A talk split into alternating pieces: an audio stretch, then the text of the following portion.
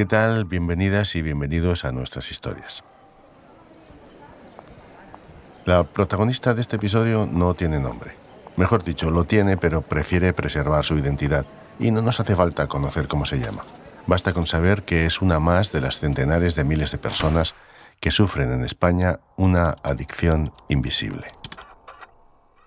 Elvira, así la llamaremos, vive en Valencia y se acerca ya a los 50 años. Un día desde su casa entró en una página web para comprobar algo que intuía.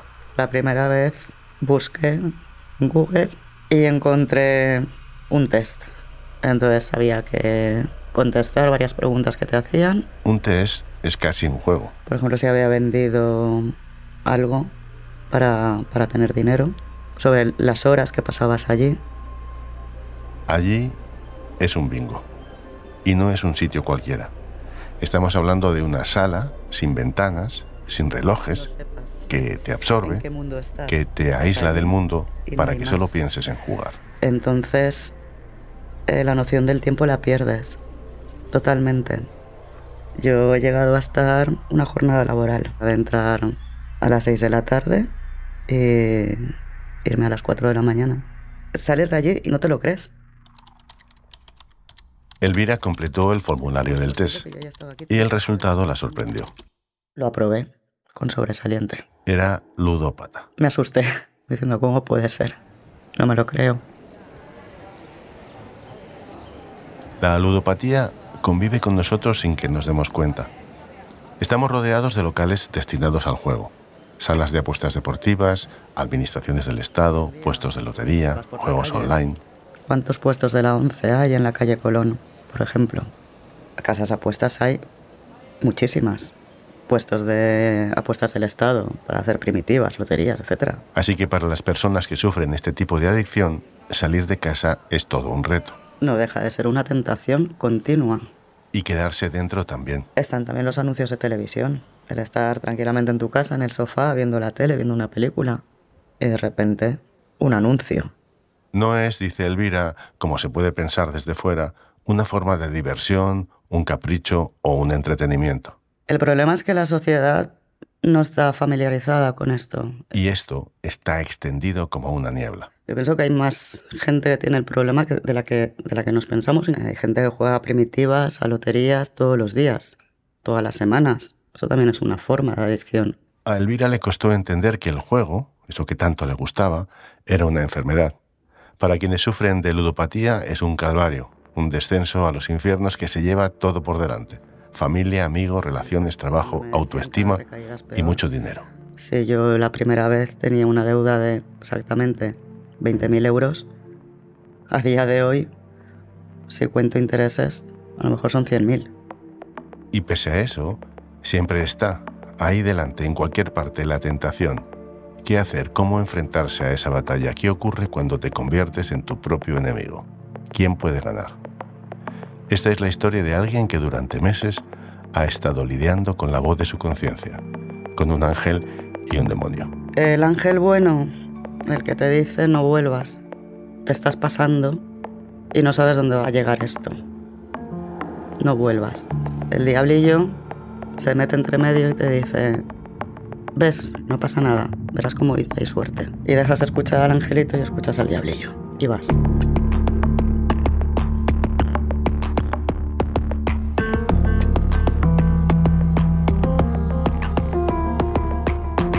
fuera del radar. En este episodio, la última apuesta.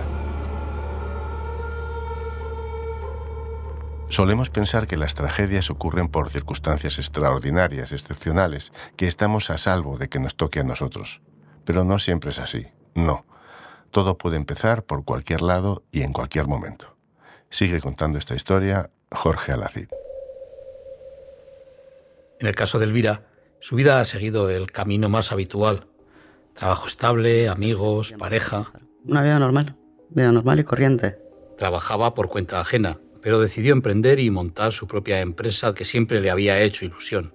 El reto era grande, pero se sintió preparada. Y ahora a partir de ahí, pues empecé a trabajar, buscar clientes, promocionarme. Y bueno, me fueron saliendo trabajos y más o menos iba bien. Todo marchaba hasta que sufrió una decepción empresarial, un encargo que no salió como ella esperaba. Aquello le pasó factura, le supuso problemas económicos, pero sobre todo muchos quebraderos de cabeza. Porque para mí era un calvario desde que me levantaba hasta que me acostaba. Y cuando me acostaba seguía, porque no, no conciliaba el sueño. Me volví loca porque no, no entraba dentro de mis planes. Me fue todo al traste. Su vida se desmoronó y perdió la concentración, la alegría. Apenas lograba conciliar el sueño. Solo podía pensar en lo que le había sucedido. Quizá por su estado de ánimo, Elvira en aquel momento era carne de cañón, una presa fácil. Y así, una tarde cualquiera, con un gesto sencillo, cotidiano, se desencadenó una adicción. Igual que me dio por, por ahí, me podía haber dado por otra cosa, o por nada. Simplemente pasarlo y ya está. Pero pues fue el día que se me ocurrió, por casualidad, meterme en un bingo. Un bingo normal, como cualquier otro. Estaba cerca de mi casa y acabé allí. No me preguntes por qué. Y ahí encontré la paz. En mi cabeza no pensó en media hora. En nada. Fue como desconexión total.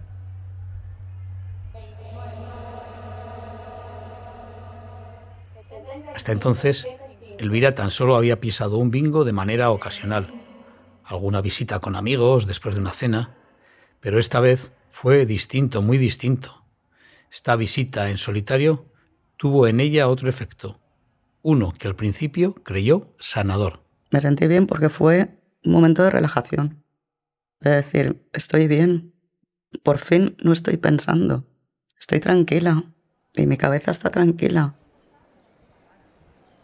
Aquel día entró con 20 euros y salió con 50. Cantó una línea.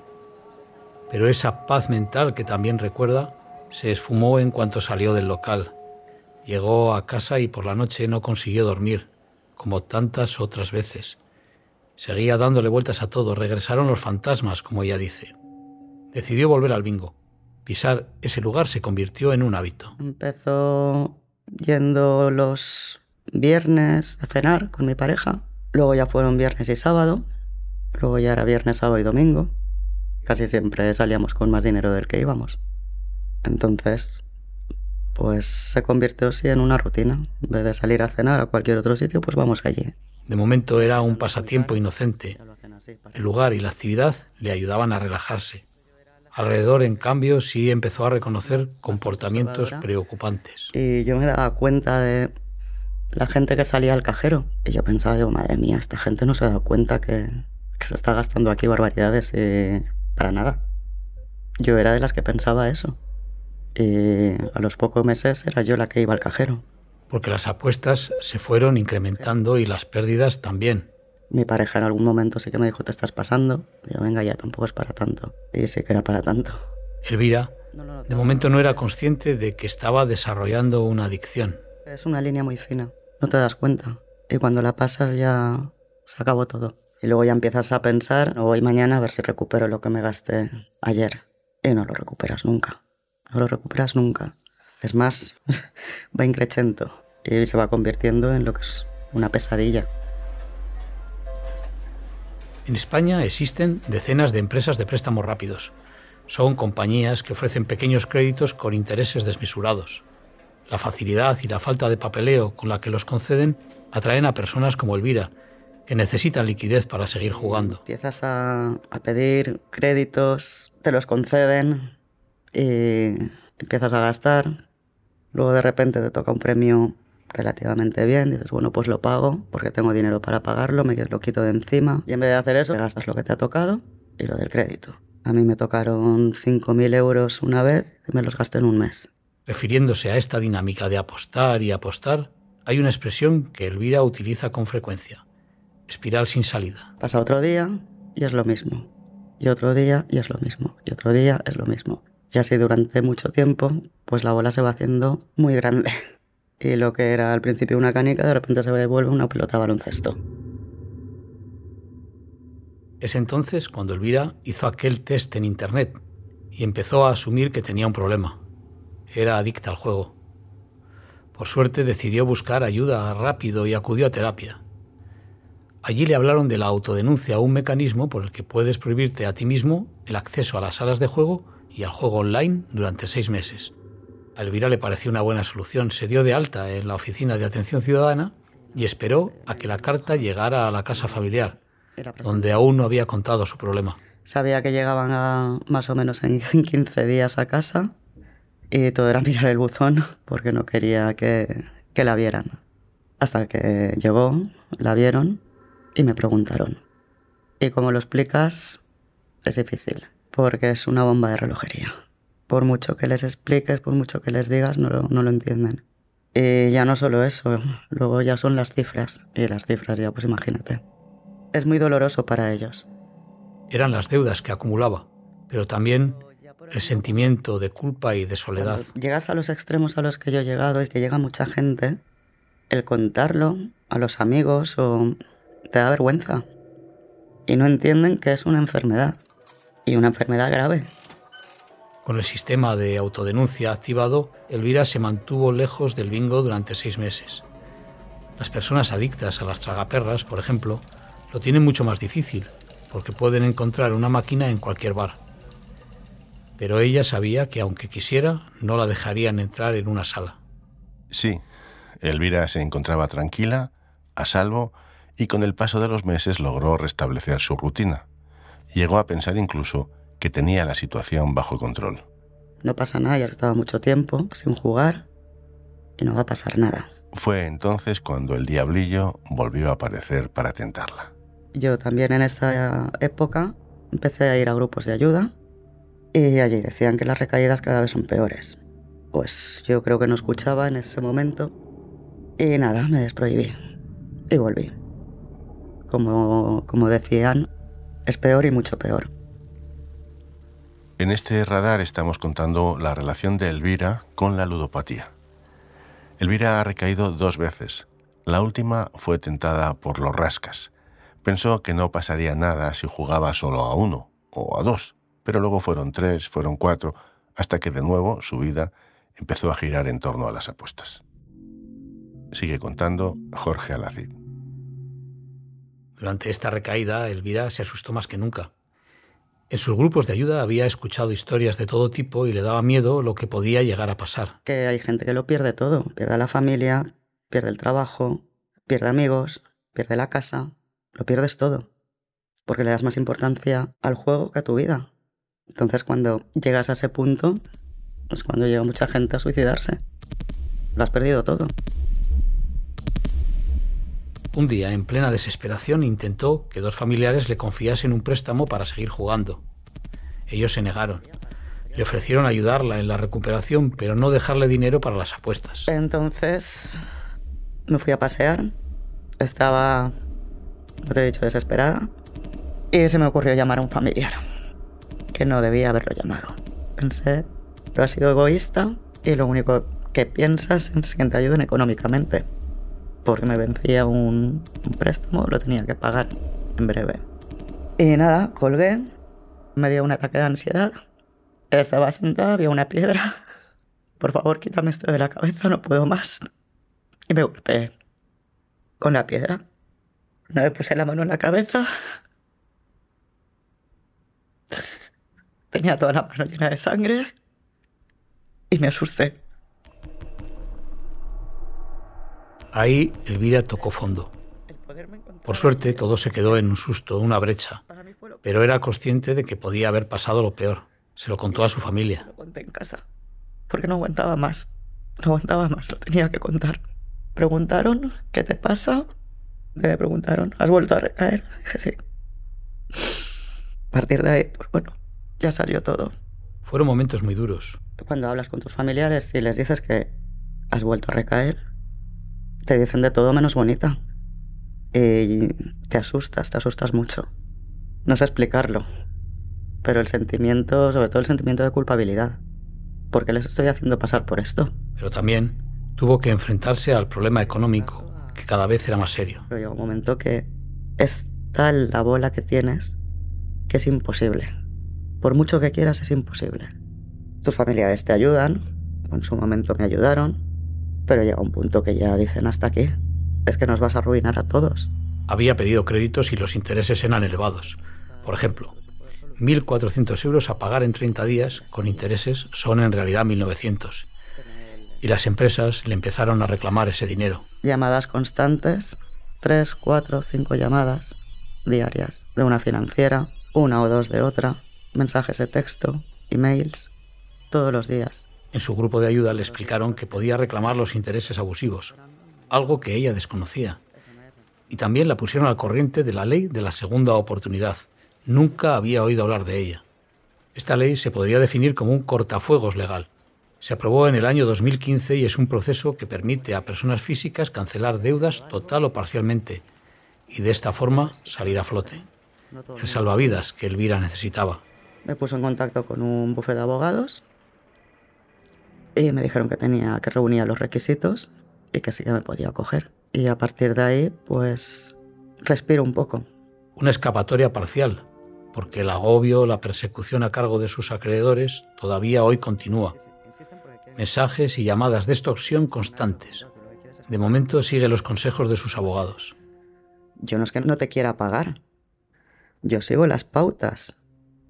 Y yo sigo lo que me han dicho los abogados que haga. No lo entienden. Ellos su objetivo es cobrar como sea. Acoso, deudas y al fondo, la ludopatía que nunca termina de irse. Y aún más al fondo, algún rayo de luz de esperanza. El eterno combate contra el diablillo tentador. De repente me viene y digo, no, no, no, no. O sea, ni, ni siquiera lo dejé entrar. O sea, no, fuera. No, no quiero saber nada de ti. Estoy muy tranquila y quiero seguir así. Hace seis meses que Elvira no pisa un bingo. La última vez ganó un premio de 1.400 euros y se los gastó esa misma tarde. Sintió que había tocado fondo.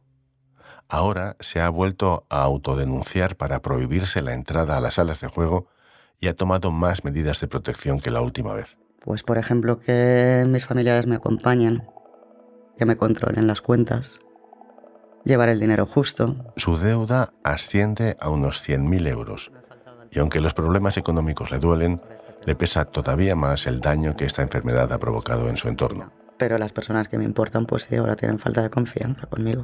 Les he estado engañando mucho tiempo. Cuando piensa en la Elvira que entró por primera vez en un bingo, tiene muy claro lo que le diría. Ni se te ocurra entrar. No seas tonta y no entres. No entres porque esto te va a arruinar la vida. Porque me la ha arruinado. Yo podía vivir muy bien y mira cómo estoy ahora. Como todo paciente en proceso de rehabilitación, la pauta está clara. Primero, una zancada, luego otra. Mirar hacia el horizonte pero sin dejar de vigilar cada paso y observar a su alrededor para saber que no es tan distinta a los demás. No quiero hacerme ilusiones. Esto, como te dije, es una enfermedad que es para toda la vida. Yo estoy intentando hacerlo lo mejor posible y espero seguir haciéndolo. Según estimaciones reunidas por la Unidad de Ludopatía del Hospital Ramón y Cajal, el 2,5% de la población española tiene problemas con el juego y el 1% sufre trastornos de ludopatía, es decir, medio millón de personas. Gracias, Elvira, por compartir tu historia y gracias a Jorge Lacid por narrarla. Esta ha sido una más de las historias de Fuera del Radar, un podcast narrativo que se mueve más allá de la noticia. Soy José Ángel Esteban, gracias por escuchar. Fuera del Radar es un podcast narrativo producido por los periodistas de las cabeceras regionales del Grupo Vocento. La coordinación general es de Andrea Morán Ferrés. Carlos García Fernández y Luis Gómez Cerezo han hecho la edición. La producción técnica es de Íñigo Martín Fiordia. El diseño sonoro y la mezcla de Rodrigo Ortiz de Zárate. Y la dirección y producción ejecutiva de José Ángel Esteban.